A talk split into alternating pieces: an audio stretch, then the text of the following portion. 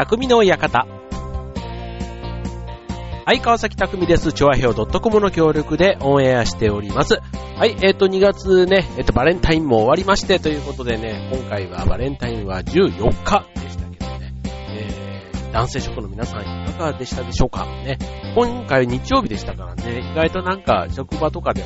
これ事前にもらう、もしくは事後というね、なんか変ななんか、こうね、義理と分かっていてもというか、ね、当然そこにあの愛とかこう、褒められると困ってしまうというのももちろんあるんですけども、まあそれでもね、なんかコミュニケーションの一つのきっかけになる意図を考えると、まあ次ホワイトデーでね、お返しを考えないとダメですけども、まあそれはそれで楽しい行事ということでね、なんかめんどくせえなって思っちゃうとね、何でもこういうのって、あの、人付き合いも悪くなるっていうのなんかね、なりがちなので、まあとにかくね、自分がこの行事にどうやって楽しめるのか、まあなんかそんなことをね、考えながら、あの、過ごしている感じ。なんかやっぱり誕生日とかクリスマスとか、なんかそういうとこと違って、なんかこう、なんとなく日常の中で、こう、過ぎていく日っていう印象があるんですよね。まあ、世間でね、まあ、どれぐらい、こう、まあ、チョコレートとかね、ああいう売り場がね、すごく賑やかになってて、ね、こう、やっぱりこう、別に女性だけじゃなくても、男性でも、ね、こう見てて、ほーって思うようなチョコレートが、まあ、あったりするんですけど、なかなかね、なんかショーケースの中に入ってる、それを自分でくださいという勇気がないんで、まあ、なんかね、ふらっとこう、ショッピングモールで、ね、あれ直接コーナーとか遠目に見てるだけでも、あ、こういうのが最近主流なんだなぁ、なんて思うんですけど、はい。心を込めて。当にありがとうございます。えーということで、えー今週のテーマ、え ーバレンタインには全然関係ないんですが、あの、食べ物の話をちょっとね、しようかなと思います。まあ、食べ物って言っても、別にあの、まあ、こ子供に限らずなんですけど、まあ大人も結構食べ物、ね、こだわる方って多いじゃないですか。で例えば、ね、ちょっとした食事の時間、ね、まあ、家族で、で家族を例に例えば、えー子供とね、食卓を囲む機会とか、ね、家族で子供、お子さんがいたりすると、そういう機会、時間ってあると思うんですけども、あの、例えば何を食べるね、あとどのように食べる誰と食べるとか、ね、そういう子供にとっての毎日結構あの、コミュニケーションする時間でもありつつも、その食、食というものが、ね、食育なんていう、あの、言葉もあるように、結構あの、影響が大きいということですね。はい。で、えっ、と、まあ、子育て、ね、いろんなこう勉強だとかね、塾に通ったりとか、習い事であったり、いろんな育て方があるんですけども、ね、まず自分ができるというか、一番近い、身近な食というね、えーテーマを通じて、えどう子供をね、育てていくか、今日はちょっと食育なんでお送りしたいとます。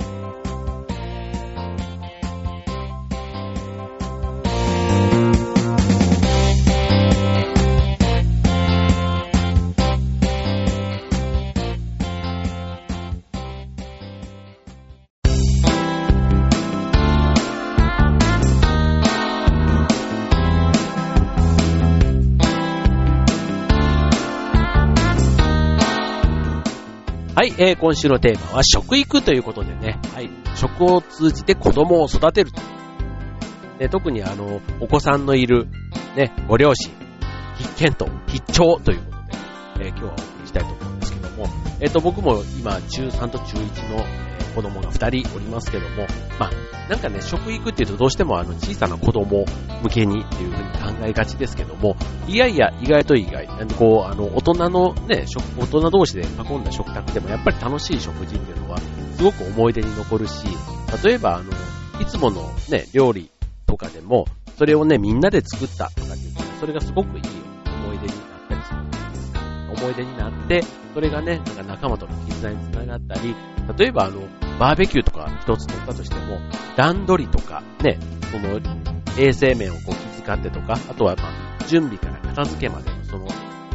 ね、手順というか、ね、そういうことをみんなで協力し合う、協調性みたいなところ。やっぱり食を通じて、ね、こうみんなでこう関わって、ね、食と食を最初から最後までやるっていうことは、やっぱ大人だけじゃなくて子供にとってもすごく、ね、それがましてや大人同士でも、ね、何かしらプラスの意味があると、その子供と親、食っていう、しかも共通のものをね、その後食べるわけじゃない。だからそこにある達成感みたいなことで考えると、すごく食育っていうのはね、なんか納得というか、意味があるというか、とてもよくわかるなって思います。もう、あの、じゃあその食事というのはね、まあ、家で食べる、ね、1日3食そういった食事まず一つ目のテーマは、幼児食。幼児食。なんか、いわゆるあの遠足とか運動会ですね、ああいった、まあ、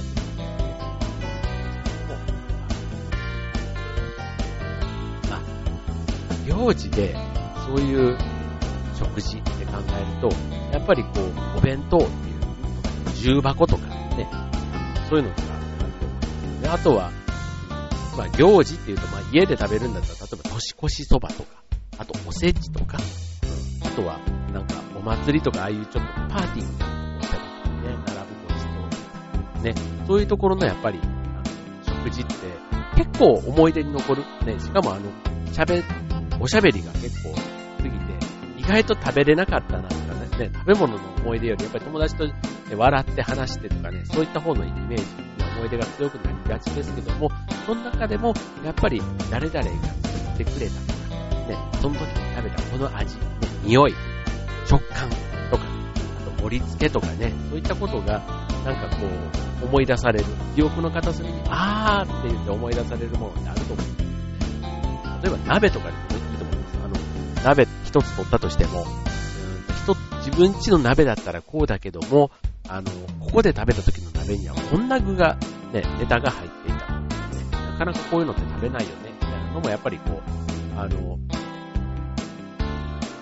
思い出してもなかなか思い出せないんですけど、なんかふと似たような境遇の場面に出くわした時に、その瞬間の記憶がふっとね、思い出すような経験ってあるんじゃないですかね。はい。で、こういう記憶っていうのが、やっぱりあの、行事の場面で出てくる食事ということで言えば、子供たち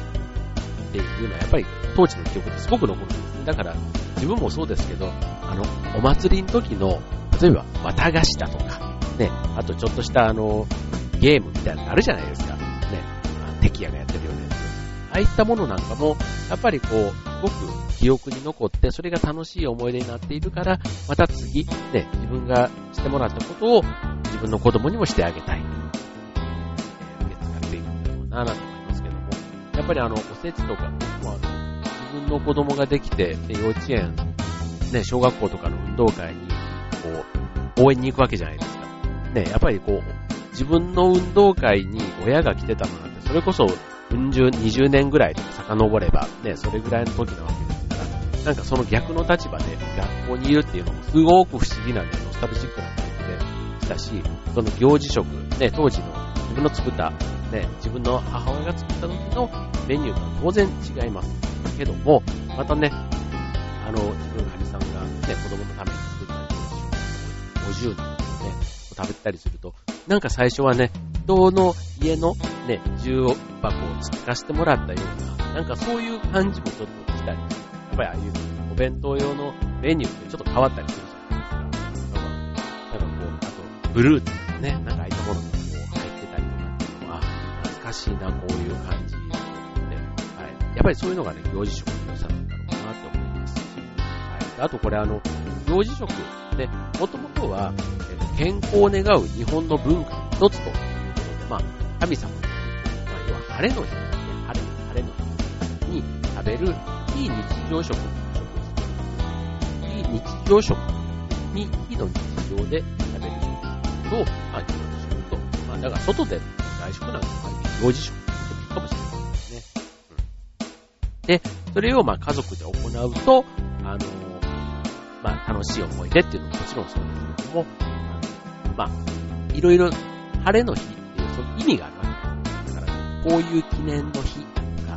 こういうことを祝うとか願うとか、ね、なんかそういった、まあ、お食い初めなんてね、まさに、この伝統行事みたいなところで、えー、とも紐づくところが行事食かなと思います。これ、ね、意外と本当にあの、1月だったらさっきのおせちとか、雑煮とかもそうですし、あとね、えー、先日は節分なんかの福豆なんかもそう、あと恵方巻きとか、ね、ああいったものなんかもまさに行事食。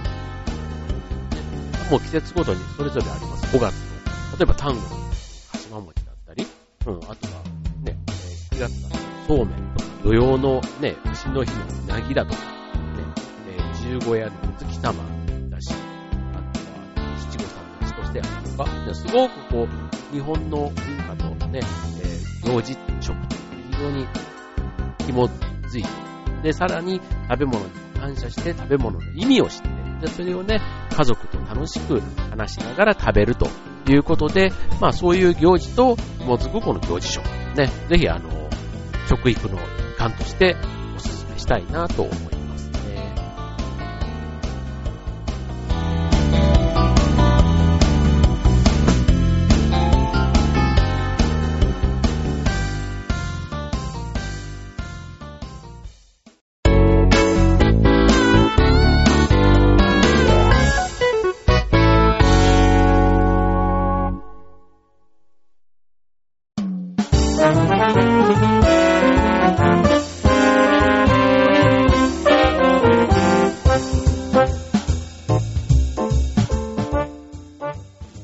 えー、今週の匠の館は、食育をテーマにお送りしております。はい、えーと、では続いてですね。はい、えーとね、ちょっと今回から、あの、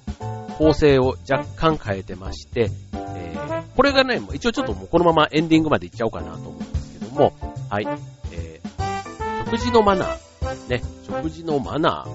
ー、うんと子供の食事に関する悩みって結構、しつけという意味でも多いと思うんですけども、まあ、どっちかというと食事のマナーって、あの、頭で覚えるというよりも、体でね、覚えて身につけるっていう感じってあると思うんですよ。まあ、要は習慣にしないと、ね、肘をついてとかね、そういったものなんかも、慣れてしまえば当たり前というかしなくなるんですけども、なんか、あの、習慣になるまではね、意外と逆に悪い習慣が身についてしまう。それをなかなか直せないというところで、はい。あの、食べ物で、ね、ちっちゃい子だったら、食べ物で遊ぶとか、食べ散らかすとか、うろうろするとか、ね。そういうのを小さい頃からしつけるというのが、とても食事のマナーという意味では大事というね。はい。で、食事を、例えば外でね、する機会があった時に、やっぱり食事のマナーがついていないっていうのはね、非常に恥ずかしいし、まあ子供が大人になっても恥をかくということで言うと、まず、ね、こういうちょっとマナーを体で覚えさせるという、とても大事だなと思いますよね。あの、例えば手づかみするとか。まあ、これもね、あの、ちっちゃい赤ちゃんね、1、2歳だったらまだ可愛げがありますけども、やっぱりあの、2歳、3歳とかになってくるとね、このあたりもちょっとでしょうし、あとスプーンやフォーク、ね、箸でポロポロとこぼしちゃうと。ね、その、お箸の使い方。こういうのはまあ、上手にね、えー、食べる、食べれるように、ね、食べ方っていうか、箸の使い方、あと、まあ、スプーンとか最初はまあ、食べ方というか、口が慣れるまではね、食べさせてあげるっていうこともあったとしても、そのうちで自分で作って食べられるように、ね、しないとダメでしょうし、あとはまあ、うろうろするとかね、うん、あと、あの、手の置き場所、ね、さっき言ったように、あの、こう、なんていう。の、まあ、手を皿に添えたりで、あとはその顔を近づけて背中をね、丸めた猫背とかで食べると、まあ、行儀も悪いけども、あの、やっぱり消化吸収にも悪いということなんです。あと肘ついたりとか、ね、あの、行儀が悪いなんて言われるようなところも、やっぱり子供の時にね、教えてあげるとダメだと思いますね。あとあの、くちゃくちゃ、音を鳴らせるとか、鳴らすとか、食べ方とか、あとテーブルに座って足をブラブラ。これって本当ね、あの、子供の時にね、あの、しっかりやってあげないと、子供もね、後でこう、かわいそうというか、ね、そんなこと言われないまんま、こう、大きくなっちゃうと、ね、かわいそうとかもしれません。あと、まあ、大きくなってからだと、今度は、ゲーム機で遊ぶとかね、あと、スマホで遊ぶとか、ね、あの、あと、変色がある。あと、もうあれが食べれない、これが食べれない、そういうのもね、食欲のすごく大事。なことまあ、そこから先は、いわゆるテーブルマナーみたいなことでね、えー、お箸とかスプーン、フォークの使い方みたいなところは、まあ、徐々にね、えー、学んでいってもらうというところかもしれませんけども、まあ、食育、意外とこう日本のね、また、あの、おもてなしというか、ね、なんかそういうところともすごく繋がってくるようなところかもしれませんかなというふうに思いますよね。はい。ま、食事のマナー、人になって頭で覚えるようなイメージもありますけども、いやいや意外、体で染み、体に染み込ませる、体で覚えるということが大事なんだろうなと思います。はい、えー、あとせっかくだからもう一個ちょっとご紹介しましょう。あの、家のご飯、ね、あの、よくね、僕ぐらいの大人になると、ね、なんだかんだ言ってこう旅行とか行っても、結局家に帰ってきて、やっぱり家がいいみたいな風になる感覚あるじゃないですか。で、あまあ旅行は旅行でまた行きたいというか、もうずっともうちょっとね、行きたかったっていうのはもちろんありますけども、一方で、ね、あの、家は家でも行くみたいな食事に関しても、やっぱり外食のね、美味しいのはもちろんありますけども、なんか家のね、そんな決してあの原価が高いわけではないんですけども、家のご飯がやっぱり美味しいと、最後思えるような、あの、感覚っていう、ね、そういう感覚を子供が持つっていうのはとてもあの、食育の意味では大事というとこなんですね。やっぱりあの、外でね、外食は、こう、味が濃いめだったり、ね、塩分みたいなね、考慮されてないところはあります。ね、家で食べる方が、まあ、薄味というか、ね、あの、健康、体にいいものっていう意味で言うと、意外とね、ちょっとあの、物足りなかったりするところがあるかもしれませんけども、それに体が馴染んでいる。で、それを食べた時に、ああ、やっぱりなんだかんだ言ってこれが落ち着くな、みたいな風になっている状態っていうのが、とてもいいという。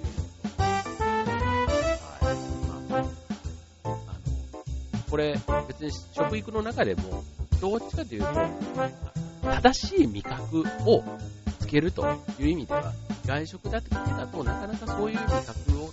ね、作っていくのは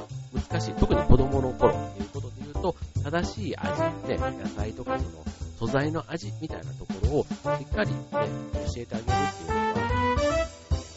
やっぱり家庭料理を通じてというところ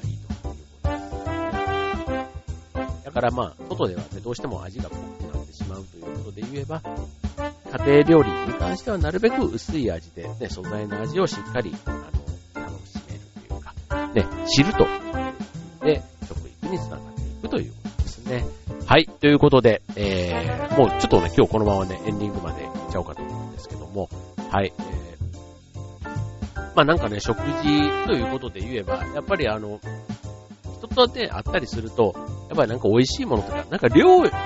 量というかね、やっぱ僕お酒とかをね、夜とか飲んだりするので、まあ、お酒を飲むときには、食事はそんなに量はいらないけども、やっぱり質のいい食事っていうのを楽しみたいなっていうふうにも思うんですよね。はい。なので、こう、まあさっきのね、食育っていう話ではないですけども、やっぱりこう、安いものを大量にというよりは、ね、少しのものでも本物のものをね、なんか食べるみたいなところも、これはあの、食に関してなんか特に大事なんじゃないかな。本物の味を知るっていうのかな。なんかそういうのあの、これは別にあの、子供がそういう経験をね、子供の頃からできるってのはある意味贅沢な生まれた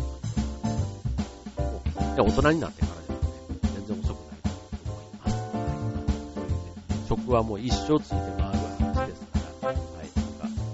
食に何かこだわってみる。ね、材料にこだわってみる。料理の仕方にこだわってみる。ね、低温調理法なんてね、テレビやる。なんか料理のね、仕方を変えるだけで、素材の持ち味だと全然なんか栄養分そういう意味でね、服っていうのは、ほんと深い。子供にだけじゃない。大人にとってもね、